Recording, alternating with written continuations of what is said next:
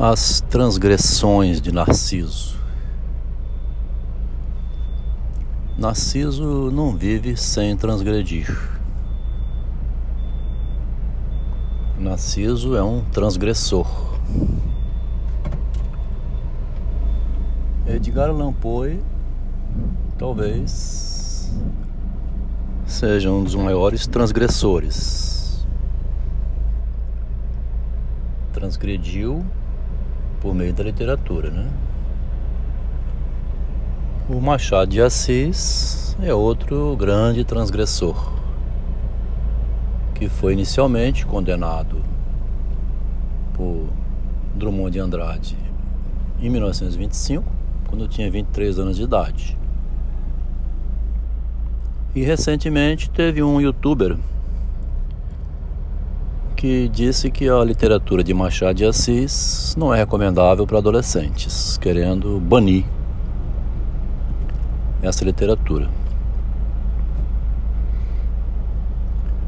Um grupo de prisioneiros que havia transgredido na própria realidade. Teria que ver cada um deles se era roubo, assassinato. Uma vez que foram resgatados da prisão, descobriram a literatura e foram ler o crime praticado pela literatura, pelo lado da linguagem apenas, sem invadir a realidade. Sem ir lá numa loja roubar, por exemplo.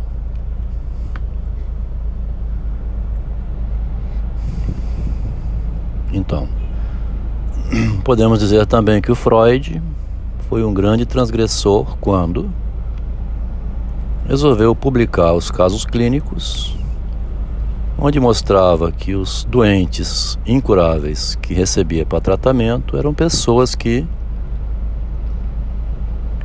eram incuráveis por serem transgressoras, né? pelo modo como viviam, pela dificuldade de Narciso de obter o que deseja no seu ambiente doméstico e familiar e da empresa que trabalha. Ele tem que arrumar um jeitinho, né? No Brasil chama o jeito brasileiro. O jeitinho brasileiro de ir dando o nó. Na literatura de Edgar Allan Poe, em dois contos, principalmente, né? em muitos deles, mas em dois contos, que é O Coração Delator e O Demônio da Perversidade. Nesses dois casos, ele narra o episódio em que o personagem comete um crime e depois vive assoberbado pelo crime que cometeu. No caso do coração delator, o coração do morto fica batendo na mente do criminoso e ele não consegue se conter e se entrega aos policiais que nem iam tinham ido lá para investigar o crime. Mas ele supõe que tinha ido e se entrega no demônio da perversidade, também traduzido como demônio da impulsividade, né? Revela o impulsivo, o sujeito que quer uma herança, pratica um crime perfeito, fica com herança, jamais seria descoberto, mas ele mesmo tem a cabeça tão perturbada que não relaxa com um crime praticado e diz que nem que cortasse a língua dele, ele não deixaria de falar de alguma maneira, né? Os gestos, a impaciência, o olhar de horror para os outros iria acabar denunciando ele, porque ele por si mesmo, andando na rua, começa a falar: vão me pegar, uma hora eles vão me pegar. Ele começa a correr, imagina a multidão correndo atrás dele. Que Narciso, o ser humano, né? comete pequenas transgressões, não é necessário ficar dizendo aqui. Alguma coisa passa pelo verso, né? Penetra por trás, como eu coloquei em outro textinho. Uma holandesa que vinha voluntariamente, espontaneamente ao Brasil se tratar com João de Deus, ela armou de tal maneira a situação também que se ela era penetrada por trás por ele, ela devolveu isso penetrando ele por trás também. Que é o problema moral, né? O problema da moral. Sentindo-se em desvantagem nessa relação ou desiludida, vai ver que João de Deus prometia casamento e sempre adiava, ia, ia enrolando a mulher o que que rolou nesse ambiente com João de Deus e a menina da Holanda, nós não sabemos, né? Ela disse que depois da penetração ele abria um armário de joias e ela escolhia uma joia para ela, como se fosse uma prostituta, então que recebe pagamento pelo sexo, né? Tem um pagamento aí, a troca. Ela aceitava esses pagamentos, mas denunciou a si mesmo porque ela queria com ele alguma outra coisa. E acabou denunciando por trás, né? Uma transgressora que denunciou um transgressor.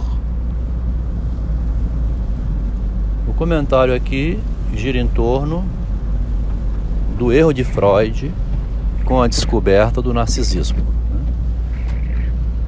O Freud foi um transgressor quando ele pensou que poderia tratar o paciente, mas ele esqueceu de, do narcisismo, né? Ficou de fora o próprio narcisismo do Freud. Que, que fato bizarro, né? O Freud só foi descobrir o narcisismo depois da análise de Schreber, do livro de Schreber.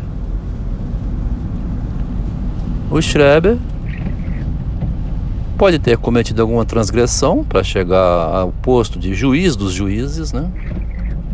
Ou talvez não cometeu roubo nenhum, não falsificou documento nem provas. Vai saber por que que Schreber entrou em surto psicótico. A transgressão pode ter sido dele contra ele mesmo, né? Ficar estudando demais, ter todas as leis na cabeça, ser um super poderoso juiz, que é uma coisa que um homem comum não é. O homem comum nunca será um deus na terra.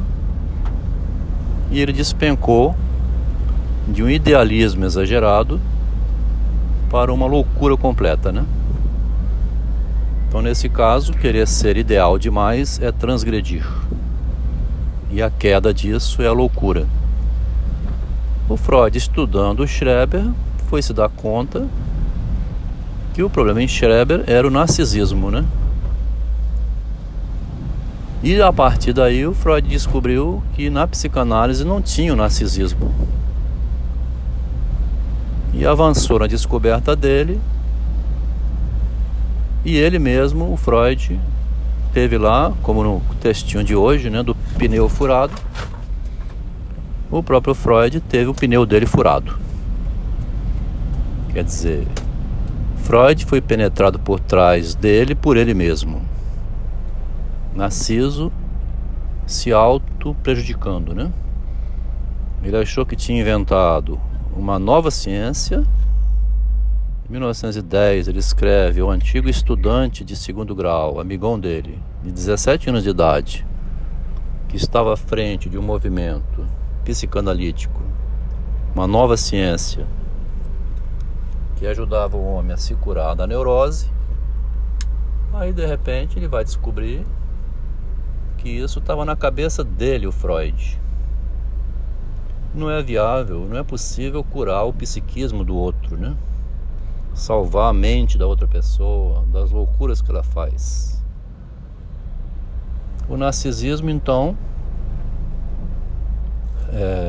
pegou o Freud por trás, né? Olha só que loucura. Freud mesmo se enganou com a psicanálise. Era um idealismo exagerado, né? Ele estava repetindo o erro de Platão de querer separar o bem do mal, de ser o perfeito terapeuta. No comentário de Oscar Pfister, de 1920, onde ele leu o artigo de Max Narmanzon e percebe que o Narmanzon deixou de fora o perfeito terapeuta, ele escreve um artigo dizendo que o perfeito terapeuta é o que ajuda o paciente a separar o bem do mal. Quer dizer, desde Platão vem a ideia de que seria possível separar o bem do mal. Ora, em 1886, em Um Médico e o Monstro, o Robert Louis Stevenson é, traz o, um conto extraordinário em que ele deixa implícito que dentro do médico mora um monstro, né? Que Jung mais na frente dirá é a sombra. Cada um de nós tem uma sombra por lá de dentro.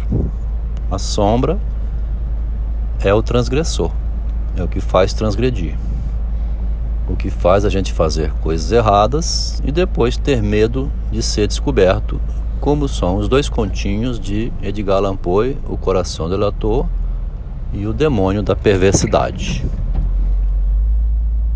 Então, deixa de haver o inconsciente primitivo, infantil, que mobilizaria a pessoa, e a pessoa, na verdade, teme os atos que ela pratica, que ela acha certo, mas que são errados. Né?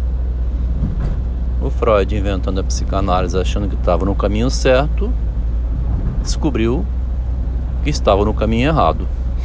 Inclusive, ele também adoeceu, narra nas cartas dor de cabeça, dor de estômago, melancolia, depressivo, quando ele descobre que a psicanálise não era tudo o que ele imaginou que fosse. Então, o imaginário, né, que busca idealizações, é uma verdadeira doença que hoje está atacando mulheres que sonham em mundos ideais, chamadas feministas, ou que não sejam nem feministas, mas que ficam fantasiando demais o amor, relações equilibradas, relações de igualdade, como se fosse possível uma relação de igualdade entre dois seres humanos, nem precisa ser homem e mulher.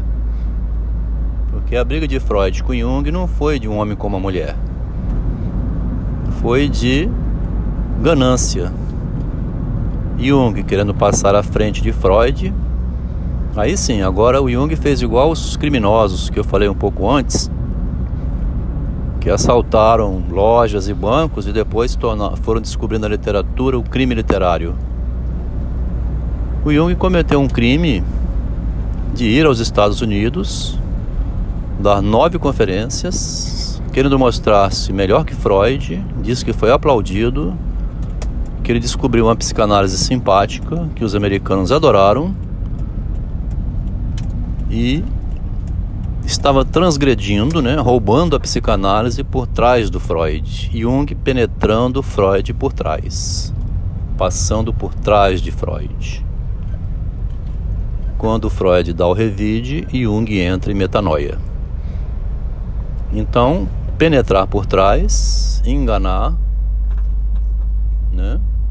A pessoa vai ter o pneu furado e depois que o pneu furou, Resta saber quem ela vai chamar para ir lá trocar o pneu para ela, para essa pessoa aí que quebrou a cara, querendo conquistar demais, querendo passar à frente de quem deu apoio e ao fazer isso, quem dava o apoio mais na frente faz o revide, penetra por trás de quem penetrou por trás.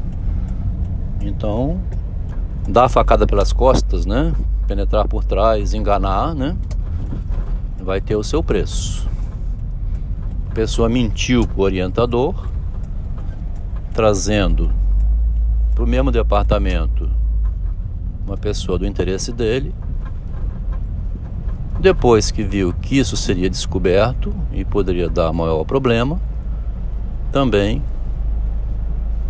ficou com problema psicológico porque ficou com medo de ser descoberto, assim como o coração delator que ficava pulsando na mente do criminoso. Se a pessoa comete um crime conscientemente, né? Ela, ela não sabe a extensão do que ela está fazendo. Ela acha que ninguém vai descobrir. Chega mais na frente, alguém descobre, revela tudo e a pessoa tem o seu pneu furado. Para terminar o áudio, lembro aqui uma fala de Saramago, né? O próprio Narciso desfaz assim a frase de Saramago: Narciso se contempla numa imagem, ele acha linda essa imagem, que depois ele mesmo desfaz a imagem que o contemplava. Uma linda frase de Saramago.